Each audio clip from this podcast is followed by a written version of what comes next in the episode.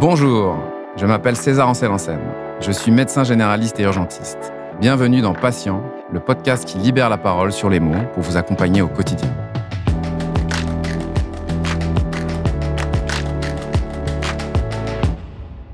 La dépression postpartum.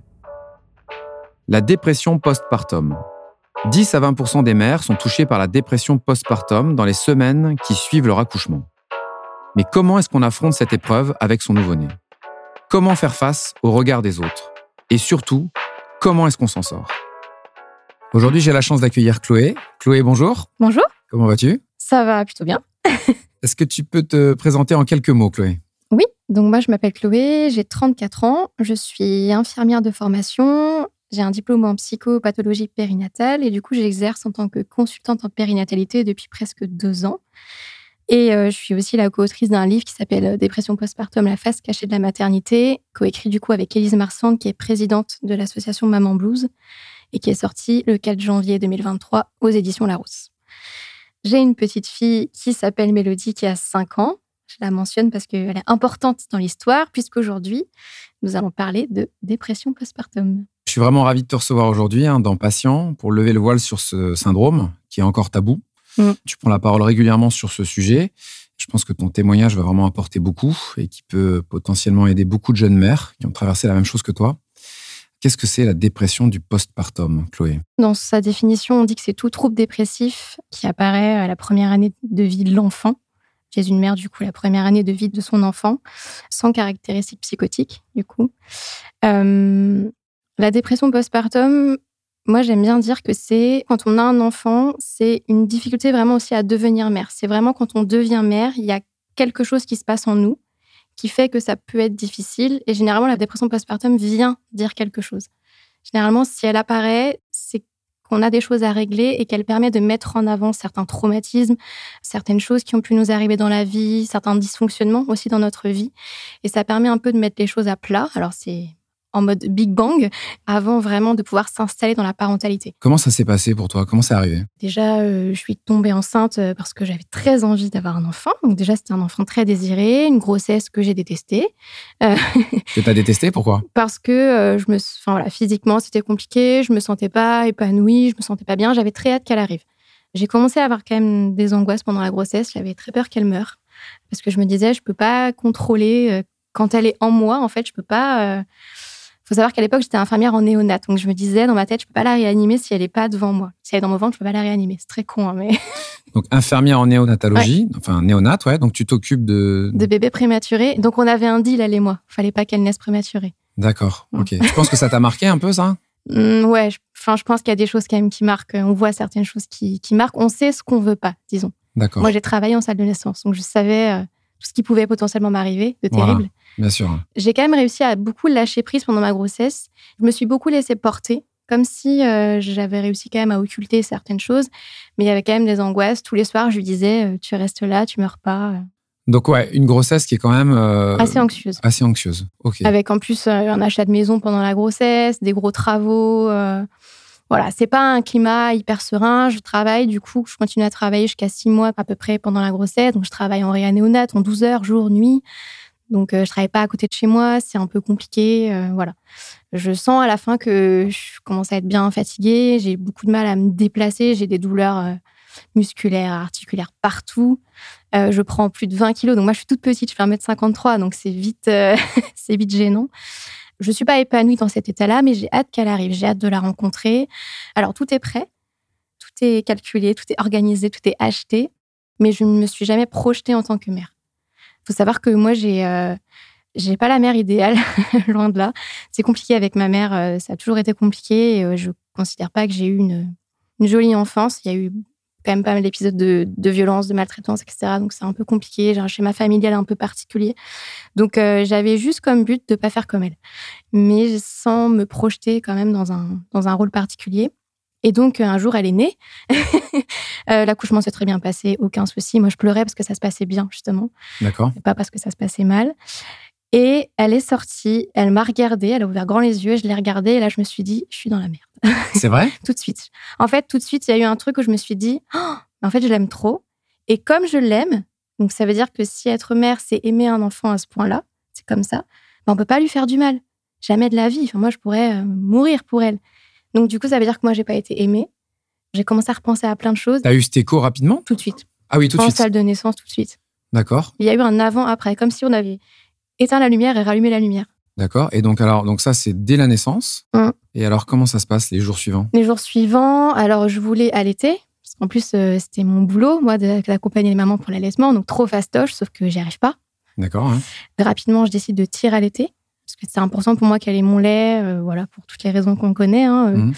Donc, je, je tire à l'aide. Donc, c'est un peu compliqué. J'ai du mal à. Elle est toute petite, ma fille. Elle fait 2,4 kg. Donc, j'ai un peu cette pression aussi de. Elle est petite, faut la faire grossir. Voilà. J'ai du mal à lui donner le biberon au début parce que, parce que, parce que je ne sais pas, parce que c'est ma fille et qu'en fait, face à elle, je ne sais plus rien. Donc, l'infirmière m'aide et je me dis, mais t'es trop nulle, en fait. T'arrives pas.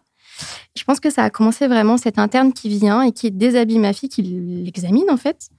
Et elle hurle, mais elle pleure. Enfin, et j'ai cru que j'étais en train de, de mourir, en fait. Et je pleurais derrière avec ma blouse qui était ouverte. On voyait toutes mes fesses. Enfin, C'était n'importe quoi. Oui, le classique de, de la blouse euh, Ouais. euh, où on voit les fesses des gens. Bah, c'est là que je vois aussi dans quel trouble j'étais, parce que j'avais même pas eu cette idée de me dire, bah, va mettre au pire un t-shirt et un short. ou Voilà, je pense que j'étais vraiment dans un brouillard de. euh, Bah, t'étais exténué déjà. Ouais, et puis j'étais perturbée Perturbé Elle me- par l'intensité de, de ce que tu ressentais. par ma fille, parce Ouais. qu'elle me faisait ressentir. J'étais complètement perturbée, j'arrêtais pas de la regarder. J'ai passé trois jours à la maternité, j'ai pas dormi une seule Là, tu es d'accord qu'on peut dire que tu es potentiellement dans un baby blues, en fait, à ce moment-là? Oui, oui, enfin, en tout cas, je glisse, euh, Voilà. oui, oui, parce que je pleure beaucoup. J'entends même l'infirmière qui dit à mon conjoint, faut rester cette nuit. Hein parce, que, parce que voilà, je. Et en fait, c'est vraiment ces pleurs à elle. Il y a un truc en moi qui se, qui se brise euh, à ce moment-là. Donc, je la prends, je la rhabille, je la console et je. je je comprends pas en fait pourquoi c'est aussi difficile pour moi alors que en plus c'est mon travail. J'ai entendu des milliers de bébés pleurer et elle, il y a quelque chose euh, qui en moi ça passe pas. La dépression du postpartum et le baby blues, c'est la même chose? Ah, pas du tout. Il y a deux différences principales. La première, c'est en vraiment en termes de temporalité. Le baby blues, au bout de 15 jours postpartum, voire grand maximum 3 semaines si on est sur vraiment une décroissance de certains signes, le baby blues, on ne peut plus en parler au bout de vraiment 15 jours, 3 semaines. La dépression postpartum, elle va commencer à se manifester dans la première année de vie de l'enfant. Donc, même quand l'enfant, par exemple, va avoir deux ans, on peut en fait euh, diagnostiquer une dépression postpartum. La femme, souvent, va dire oui, depuis que mon enfant est né, ou euh, par exemple, je sais pas, quand depuis qu'il a sept mois, c'est vrai que je me sens pas forcément bien, etc. Mais en termes de temporalité, du coup, c'est pas du tout la même chose. Et en termes d'intensité, le baby blues, on est sur. En gros, c'est, moi je dis que c'est la défaite après la fête, c'est-à-dire qu'on réalise un peu qu'on est devenu mère avec la chute d'hormones aussi euh, qui est liée du coup au, post-accouchement. Souvent, c'est le moment aussi, parce qu'il y a un pic au troisième jour postpartum de baby blues, souvent c'est aussi la montée de lait, euh, on n'a pas trop dormi, on est un peu fatigué de l'accouchement, le retour à la maison. Voilà, c'est vraiment, on réalise qu'on est devenu parent, les questionnements que ça implique. Est-ce que je vais être à la hauteur Est-ce que je vais y arriver Euh, Est-ce que je vais l'aimer assez Est-ce que je vais bien faire les choses Est-ce que je suis une bonne mère Est-ce que je vais y arriver? Et du coup, c'est vraiment un petit peu tout cet amalgame-là qui fait qu'en fait, on se retrouve un peu dans cet état de labilité émotionnelle avec euh, des rires, des pleurs, etc. T'as vu ces notions quand même de baby blues et de dépression du Ah, baby postpartum blues, oui, parce Donc que toi, tu te dis quoi à ce moment-là? Tu te dis, bah, je suis un baby je blues me dis rien du tout. Tu te dis rien du tout. Non. En fait, je me dis rien. D'accord. Donc là, après, tu rentres chez toi avec Mm. ton enfant. Je rentre chez moi. C'est un bébé qui est calme, qui est plutôt très calme, qui dort beaucoup. Donc j'ai de la chance. Moi, je dors pas, mais elle, elle dort. Je suis au-dessus du berceau comme ça et vraiment, je la veille je la surveille. T'as peur de la mort J'ai subite peur qu'elle meure. Voilà. Tout le temps, à chaque instant, j'ai peur qu'elle meure. Et toi, tu continues à plonger? Comment ça se passe? Je continue à plonger, je deviens irritable, très irritable, en colère. Je suis très en colère et j'ai rapidement plus envie de rien. En fait, j'étais centrée sur elle et seule elle m'importait. D'accord. Mais même au-delà de, de juste des personnes, c'était même dans des activités ou ce que je pouvais aimer avant, plus rien n'avait d'intérêt. Ma mission, c'était de m'occuper d'elle. Et comment il réagit ton entourage à ce moment-là? Pas forcément très bien. Enfin, avec mon conjoint, c'est assez rapidement compliqué. On a du mal à se comprendre. En plus, lui, il est beaucoup dans ce truc de bah, Chloé, elle est infirmière, elle sait. Oui. Oui, sauf que Chloé, un jour, elle explose. Elle lui dit Mais en fait, Chloé, elle sait plus rien. J'ai vraiment cette pression euh, que je me mets sûrement toute seule, mais j'ai cette sensation de pas être à la hauteur, de pas y arriver. En plus, je vois bien que je glisse vers un truc pas très cool où je suis très souvent très très triste. Oui, c'est ce que j'allais te demander. Donc, parce que donc, ce qui caractérise la dépression, c'est l'humeur triste. Mm. Et donc, toi, tu te retrouves pendant plusieurs semaines avec une humeur triste qui persiste, c'est ça? Ouais. Je pleure parfois pendant trois heures. Pendant trois heures. Ouais, plusieurs fois, peut-être par jour. Des fois, j'ai des petits moments où c'est un peu mieux. Et là, donc, cet état de tristesse, et donc maintenant on le sait que c'était une dépression, Mm. ça va durer combien de temps? Deux ans. Deux ans. Mm. Mais au bout de combien de temps tu décides de voir quelqu'un pour cette tristesse? Alors, en fait, ça va s'imposer à moi. Je reprends le travail, du coup. Euh, Au bout de combien de temps? Alors, bah, le congé maternité, donc euh, deux mois et demi, trois mois à peu près. D'accord. Donc, en réanimation néonatale, euh, donc dans un autre hôpital, par contre, je me suis fait muter entre temps Pourquoi? Parce que j'avais choisi plus près de chez moi. euh, D'accord, voilà. ok. Donc, nouveau service, j'arrive et je sais pas ce que je fous là. Ah. Tout de suite, je m'assois, il y a les scopes devant moi, je me rappellerai toute ma vie et je me suis dit, non, c'est bon, c'est fini. Je resterai pas. Et donc tu restes pas? Bah, je fais la matinée, en plus ça se passe hyper bien. je perfuse un bébé imperfusable, tout ça. Et moi, mais moi, je suis pas là. D'accord. En plus, on me met un bébé dans les bras et on me donne un biberon. faut savoir que j'ai quand même accouché trois mois avant à l'étage du dessus. Le même biberon, parce que ma fille, du coup, est toute petite, on avait dû prendre un biberon en néonate pour lui donner. Je me retrouve avec ce biberon dans la main et un bébé qui n'est pas le mien, à devoir lui donner. parce que j'avais pas réussi justement trois mois avant avec ma fille. Donc un peu violent quand même. Et là, je me rends compte à quel point je ne vais pas bien. Là, je me dis, il y a un truc qui va pas. Normalement, t'adores ça. J'aimais mon travail, en fait. J'adorais mon travail. C'est vraiment la reprise du travail et le fait de m'entretenir, du coup, avec la cadre, qui me dit, quand même, euh, c'est bizarre. euh. Elle me donne, du coup, les coordonnées d'une psychiatre. Ça me fait peur. Donc, je vais voir plutôt la psychologue de la maternité. D'accord. Je m'aperçois que je peux la voir parce que je suis qu'à trois mois postpartum et qu'en fait, elle peut encore me recevoir. Ce que je fais, du coup. D'accord. Mais moi, je suis persuadée que je ne vais pas bien parce que mon travail ne me convient plus. D'accord. Moi, je me dis, il faut absolument que tu changes de boulot, ça va aller mieux. Euh, Comme si tu faisais un burn-out, quoi. Oui, voilà, je Alors que tu viens de reprendre. plus. euh, Ouais, voilà. très, très lucide. Donc, on se voit plusieurs fois avec la psychologue. Donc, on échange beaucoup autour justement du, du travail. Et quand même, je glisse assez fort pendant l'été. Euh, ma fille, du coup, est née au mois de janvier. Donc, j'ai repris le travail à peu près en mois de mai, à peu près. Et euh, je me rappelle, c'était le soir de la Coupe du Monde. Il y a eu une Coupe du Monde là, en 2018, euh, en juillet. On a gagné d'ailleurs, la France. Enfin. D'accord. Euh, et ce jour-là, pour moi, c'était un des pires jours de toute ma vie. Quoi, la victoire de l'équipe de France? Hein? Il y avait un- une soirée qui était organisée, on avait été. C'était une des premières sorties avec notre bébé, du coup. Il y avait beaucoup de bruit. Et j'avais l'impression que tout était une agression pour elle. Et je suis stressée, je suis angoissée. J'ai peur que tout est une agression pour ma fille. Je, je, je- ça va pas. Et donc, je passe pour la rabat-joie de service qui veut rentrer à la maison, qui est jamais contente, qui, qui fait toujours la gueule et qui, euh, et qui de toute façon, depuis qu'elle est mère, elle est insupportable. Ah oui. Donc, Carrément. une grosse dispute éclate. Et en fait, euh, je pète les plombs. D'accord. Donc je, on rentre et en fait je pars. Et en fait euh, j'ai des idées suicidaires. Je me dis je tourne le volant je le tourne pas. Je me dis ils seront mieux sans moi. Qu'est-ce qui se passe là? Je tourne pas le volant, mais Ouais. je pleure euh, 3-4 heures dans la voiture à me dire mais enfin qu'est-ce que j'ai fait Euh, Pourquoi je suis comme ça? Enfin je comprends pas en fait. Je suis Mhm. juste hyper triste et en même temps j'ai une fille, je peux pas la laisser. En même temps je l'aime de tout mon cœur. Enfin vraiment ça a été immédiat cet amour. Mais justement cet amour il est il est tellement fort qu'il réveille des choses en moi qui sont horribles en fait D'accord. des sentiments qui sont hyper durs à vivre en fait. Et j'ai l'impression que personne ne me comprend. En fait, j'arrive pas à parler parce que quand je parle, soit on minimise et du coup pour moi c'est insupportable parce que ce que je ressens à l'intérieur est intense, soit c'est pas un sujet en fait où on me renvoie, on me dit mais c'est bon, t'es fatigué. Et qu'est-ce qui se passe ensuite? Bah, je le dis à la psy. Je la vois quelques jours après, je crois. Psychologue, semble. hein, pas psychiatre. Psychologue, tout à fait, de la maternité. D'accord. ouais. Je lui dis, quand même, l'autre jour, euh, j'ai eu envie de me tuer, c'est bizarre, vous pensez pas que je fais une dépression quand même? Mhm. Et elle me dit non. Si vous faisiez une dépression, vous seriez au fond de votre lit et pas devant moi. D'accord. Je pense que cette phrase, sur mon lit de mort, je la. Donc alors, qu'est-ce que tu Bah, moi, je me dis, ok, bah, du coup, c'est pas ça, t'es juste bizarre, Chloé. Faut vraiment que tu changes de boulot. Non, mais vraiment, hein, je, je sais, c'est pas hallucinant. Donc, je change de boulot. Je me suis dit, je suis pas faite pour être mère. Ah, en plus, d'accord. Donc tu changes de boulot. Qu'est-ce Mm. que tu fais alors? Je deviens infirmière pour un prestataire de santé. Je m'éloigne un peu des soins, en fait, surtout des soins euh, mère-enfant. euh, Ça devenait un peu compliqué pour moi. En sachant que j'étais restée en néonate. D'accord. J'ai pas fait de réanimation, mais j'ai fait quand même six mois de néonate. Comment ça se passe le quotidien avec euh, ton enfant à ce moment-là? Avec ma fille, ça va parce que je lui donne tout. D'accord. C'est moi que j'oublie et mon couple prend très cher. C'est-à-dire vous vous disputez? Ouais, on se dispute, on communique plus, mais je pense que je ne communique plus avec personne, sauf Ouais. avec elle. Ouais. On se dispute énormément, on est en désaccord. Je pense que je suis hyper irritable, en je suis très en colère en fait. Tu dors comment? Pas beaucoup. Beaucoup de cauchemars, je me réveille, euh, je vais la voir. euh, D'accord. Donc là, Mm. pour l'instant, il n'y a toujours pas de médecin euh, qui a été. euh, Non. D'accord. Je vois quand même, alors, à un moment donné, la psychologue de la maternité me dit on ne peut pas continuer euh, à se voir, il faut que vous ayez un suivi en libéral. Elle m'oriente vers un collègue. J'ai, je l'ai vu deux, trois fois, ça m'a pas. Il faisait comme de parler de Freud, je comprenais rien. Donc... Mais par contre, j'ai rapidement compris un peu le nœud du problème. En fait, j'avais déjà identifié euh, quand ma fille avait six mois. En gros, j'ai coupé les ponts un peu avec ma mère. J'ai plus envie qu'elle soit dans ma vie. D'accord. Il y a un truc. Ça a toujours été compliqué. hein. Elle était revenue un peu dans ma vie pour la grossesse. Elle était assez présente en postpartum. euh, Elle était à fond sur ma fille. D'accord.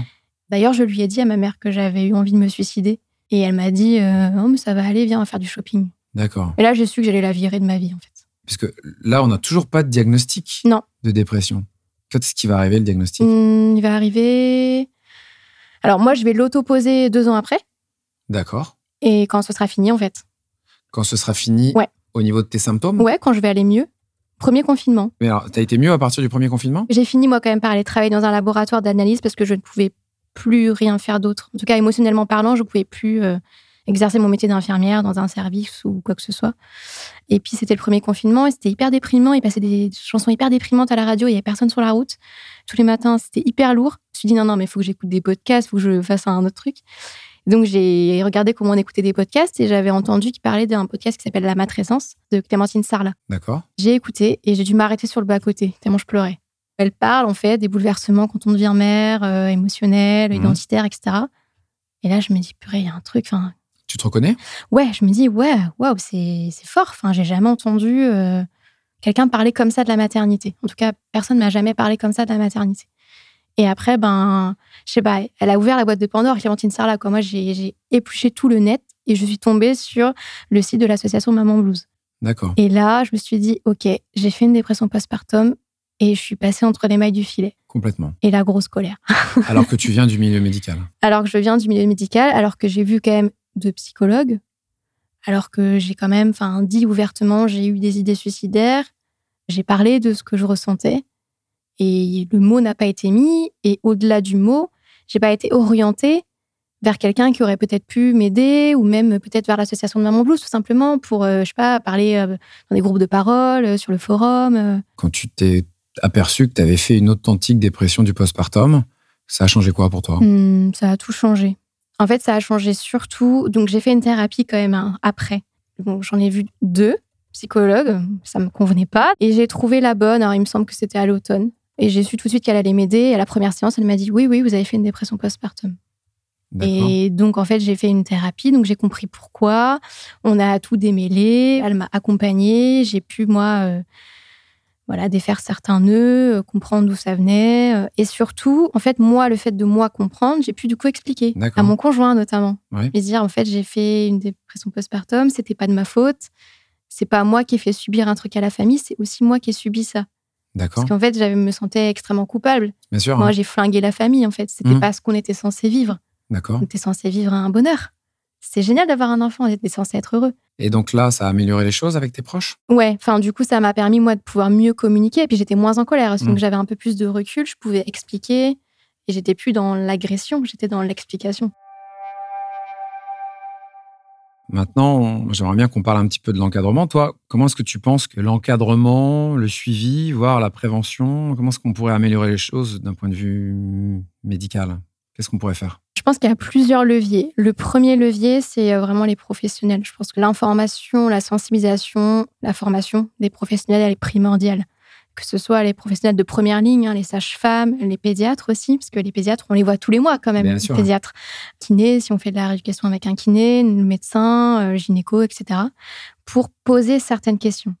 Je pense que si on m'avait posé certaines questions, en fonction de la réponse que j'aurais apportée, on aurait pu se dire, Hum, quand même, cette réponse est un peu bizarre.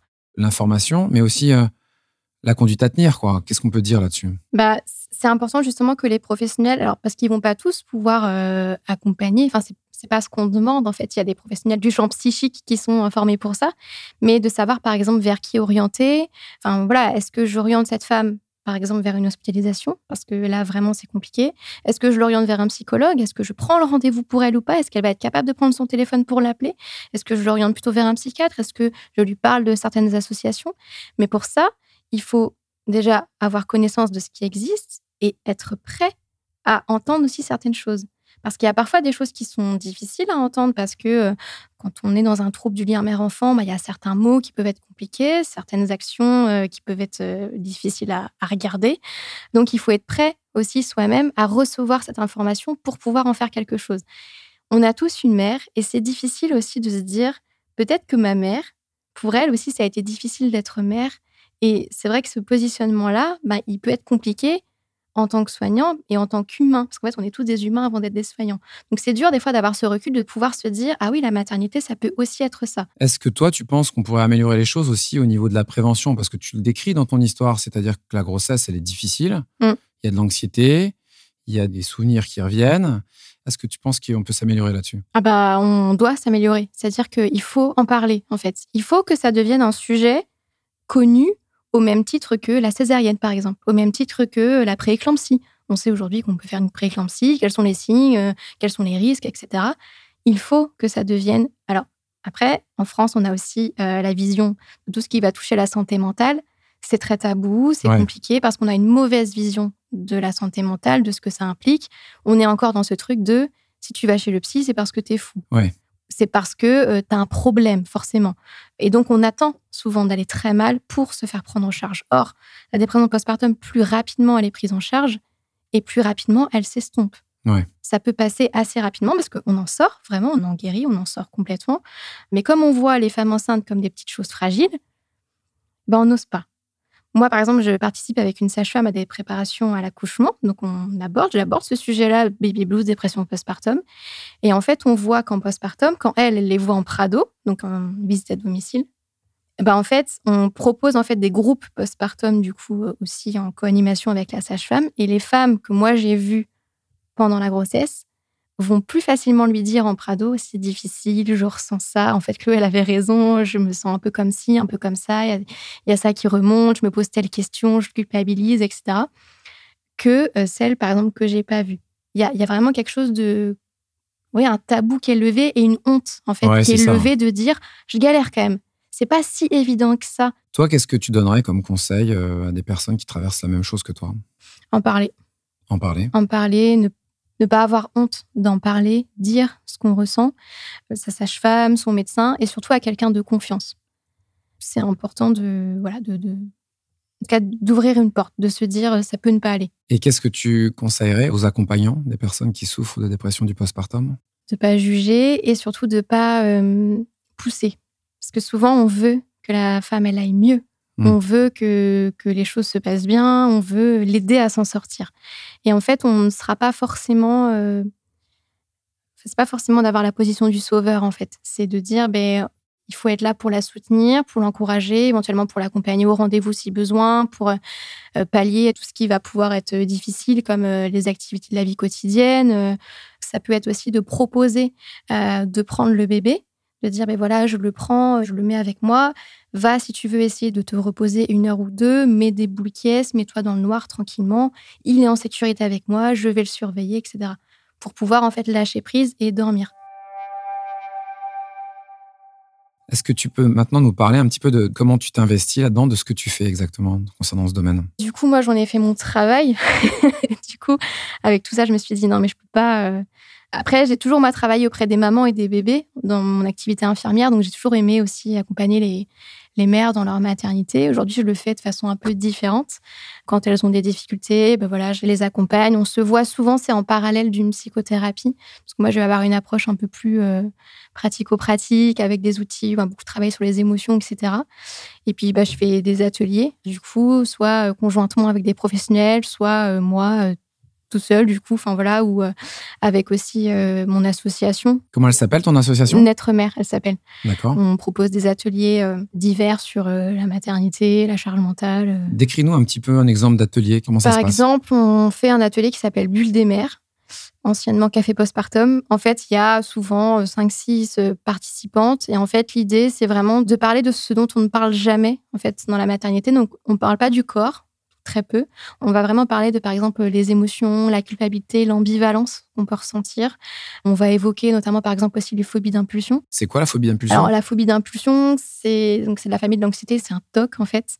Euh, souvent, ça vient avec des pensées intrusives. En fait, on va, on va avoir des, des pensées comme ça qui un peu anxieuses qui vont nous venir. Et en fait, la phobie d'impulsion, c'est par exemple, moi j'en ai eu. J'étais en haut des escaliers et je me voyais jeter ma fille dans les escaliers. Alors que je voulais surtout pas qu'il lui arrive ça. Justement, j'avais toujours peur parce que justement j'avais toujours peur en passant devant les escaliers de la faire tomber que quand je passais devant, j'avais, je me voyais en fait euh, le faire.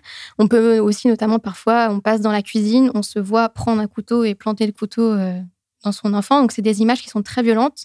C'est vraiment des images euh, mentales qu'on a comme ça qui nous apparaissent en quelques secondes. Et s'ensuit une grande culpabilité. Et surtout, on n'en parle pas parce qu'on se dit oh là là, si je parle de ça, on va m'enlever mon bébé.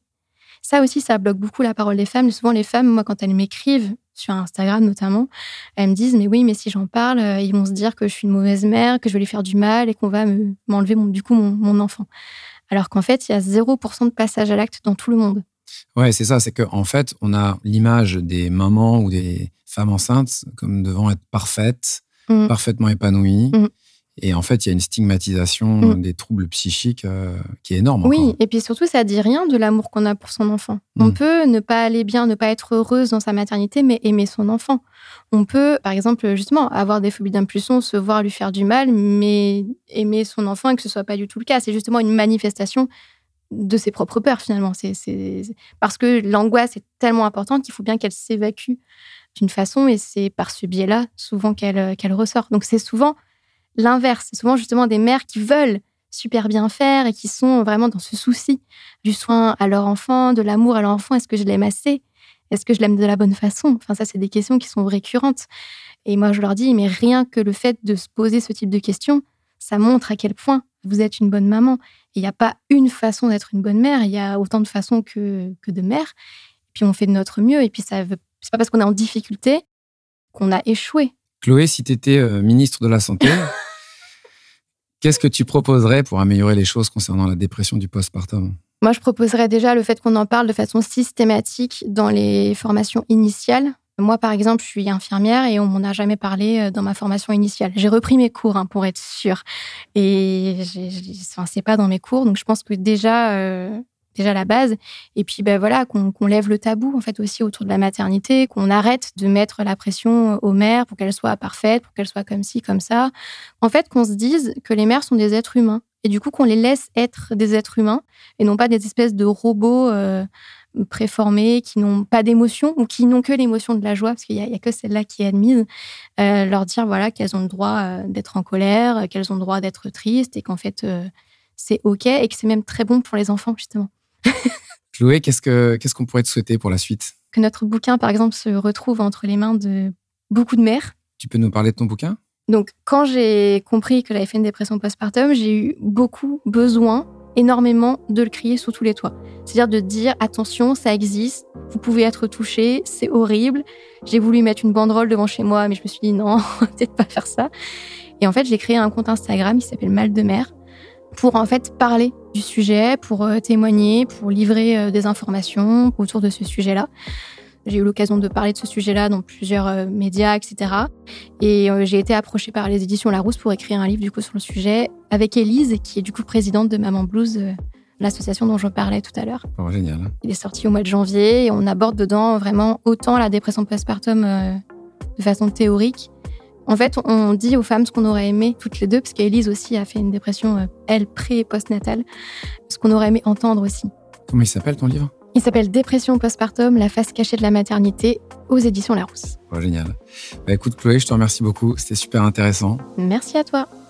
Pour compléter le témoignage de Chloé, nous avons sollicité l'éclairage d'une experte.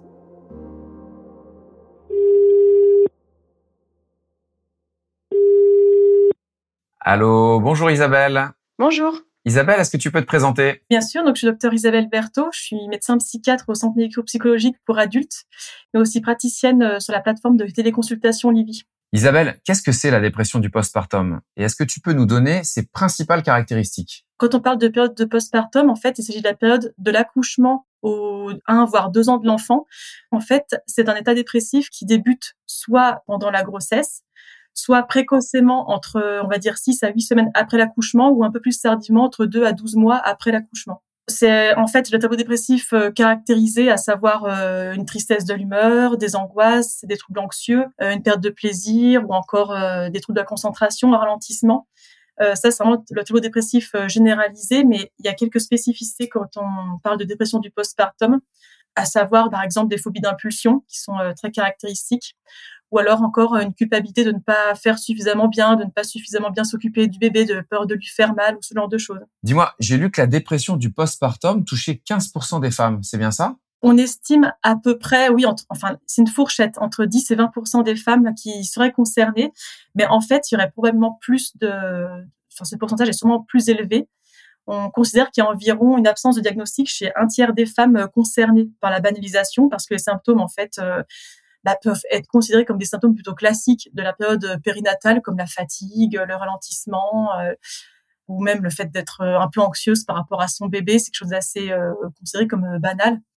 Et puis les femmes aussi qui se sentent vraiment dépressives et qui sentent vraiment quelque chose d'anormal en elles, elles culpabilisent, elles ont peur d'être stigmatisées. Donc avec tout ça, c'est vrai que du coup, il y a beaucoup de sous-diagnostics en fait. Et ça représente donc, j'imagine aussi des causes de suicide? Alors, j'ai pas de pourcentage, euh, mais au niveau des statistiques, comme j'ai un chiffre à te proposer, quand on fait une dépression du postpartum, une des conséquences, c'est que le risque suicidaire est multiplié par 6 par rapport à si on faisait une dépression euh, classique. Est-ce que tu peux nous donner les causes connues de la dépression du postpartum? Soit ça peut être un épisode inaugural, avec vraiment aucun antécédent psychiatrique ou même psychologique particulier chez la mère ou soit euh, ça peut être aussi une décompensation d'un trouble préexistant, d'une bipolarité ou de troubles anxieux connus, ce genre de choses. En plus des causes que tu viens de nous décrire, est-ce que tu peux nous dire s'il existe des facteurs de risque particuliers?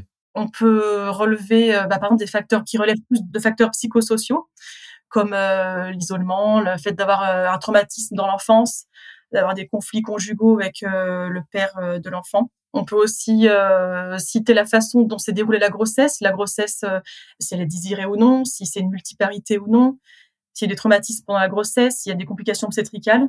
Après, c'est vrai que si, euh, par exemple, on a une maman qui a fait un épisode de dépressif du postpartum connu, c'est vrai que généralement, d'un vue génétique, il y a quand même une trace qui peut rester et on est un peu plus à risque en tant que fille d'une mère qui a fait un état dépressif du postpartum, en refaire une. D'ailleurs, Isabelle, quels sont les outils ou les méthodes utilisées pour diagnostiquer la dépression du postpartum? Alors, déjà, le diagnostic, il est, comme souvent en psychiatrie, il est d'abord clinique, mais après, c'est qu'on s'appuie souvent sur des outils de dépistage euh, un peu spécifiques. Là, dans le cas de la dépression du postpartum, il y a des échelles qui sont validées et la plus connue, euh, c'est l'échelle EPDS. Et en fait, c'est un auto-questionnaire qui est rapide en 10 questions et qui donc sont utilisés euh, par certaines sages-femmes en maternité pour déceler ce trouble. Isabelle, est-ce que tu peux nous dire un mot sur les conséquences possibles de la dépression du postpartum pour la mère et pour le bébé? Oui, alors bah, pour la mère, bah, déjà en parlant plus du futur, il y a une récurrence d'environ 50% sur une future période périnatale de faire une dépression du postpartum, ou même de façon plus générale de faire un épisode dépressif euh, majeur en dehors d'une période périnatale. On parle même aussi de troubles bipolaires qui seraient plus fréquents si on a fait une dépression du postpartum. Et en ce qui concerne le bébé, euh, on a relevé euh, une plus grande fréquence de troubles psychiatriques à l'adolescence et même à l'âge adulte avec des troubles du développement psychoaffectif. Et on peut aussi quand même parler euh, des, relations précoces qui s'installent entre la mère et l'enfant qui peuvent être un petit peu altérées dans les premières semaines ou mois si vraiment cette dépression est intense. Et si je peux ajouter, parce que c'est vrai qu'on en parle euh, un peu plus, euh, faut savoir que si euh, la maman fait une dépression postnatale, chez le père, il y a un risque aussi de dépression postnatale qui est multiplié d'un peu plus de deux c'est qu'en fait, une dépression postnatale paternelle touche 4 à 13 des pères. Et comme dans beaucoup de cas en médecine, c'est vrai que plus on dépiste et on diagnostique tôt le trouble, plus il est traité et pris en charge tôt et moins les risques sont et les conséquences sont importantes. On va évoquer le traitement maintenant. Est-ce que tu peux nous dire quelles sont les options de traitement disponibles pour les femmes souffrant de dépression du postpartum? En fait, classiquement, c'est le, même traitement que pour tout épisode dépressif majeur, donc à savoir des antidépresseurs associés euh, ou non à des antibiotiques si besoin, avec quand même une considération particulière par rapport à, aux molécules qui sont compatibles avec un allaitement euh, le cas échéant. Pour finir, Isabelle, selon toi, quels sont les axes d'amélioration pour la prise en charge mais aussi pour la prévention de cette pathologie? Ben, justement, en fait, l'amélioration, elle est axée principalement sur la prévention lors de la grossesse, avec l'importance donc d'utiliser des échelles de dépistage comme le PDS, des questionnaires systématisés en maternité ou par le suivi euh, de sage-femme ou médecin traitant, et euh, l'importance de l'information dès la grossesse aux patientes et aussi aux futurs pères, en précisant que la fréquence de survenue d'une dépression du postpartum euh, est quand même à considérer. Le corps médical, le corps soignant en maternité sont de plus en plus sensibilisés à l'importance de ce dépistage. Ok, merci beaucoup Isabelle pour toutes ces informations. C'était vraiment très clair. Je te souhaite une bonne journée. Merci à toutes et à tous de nous avoir suivis. N'hésitez pas à partager cet épisode à vos proches et amis. J'espère que la parole de Chloé vous a autant aidé que moi à comprendre davantage ce syndrome, encore trop souvent mal perçu par la société. Je remercie encore infiniment Chloé de nous avoir confié son histoire. J'espère que certaines et certains d'entre vous auront trouvé du réconfort et de la force à travers ce témoignage. Si vous souhaitez aller plus loin, je vous recommande les associations Maman Blues et Super Maman. N'hésitez pas à suivre Chloé sur Instagram, mal de mer, mal-du-bas, de-du-bas, mer au pluriel.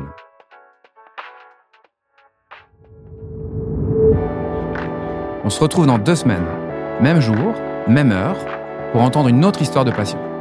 En attendant, je vous dis à très vite et surtout, prenez soin de vous.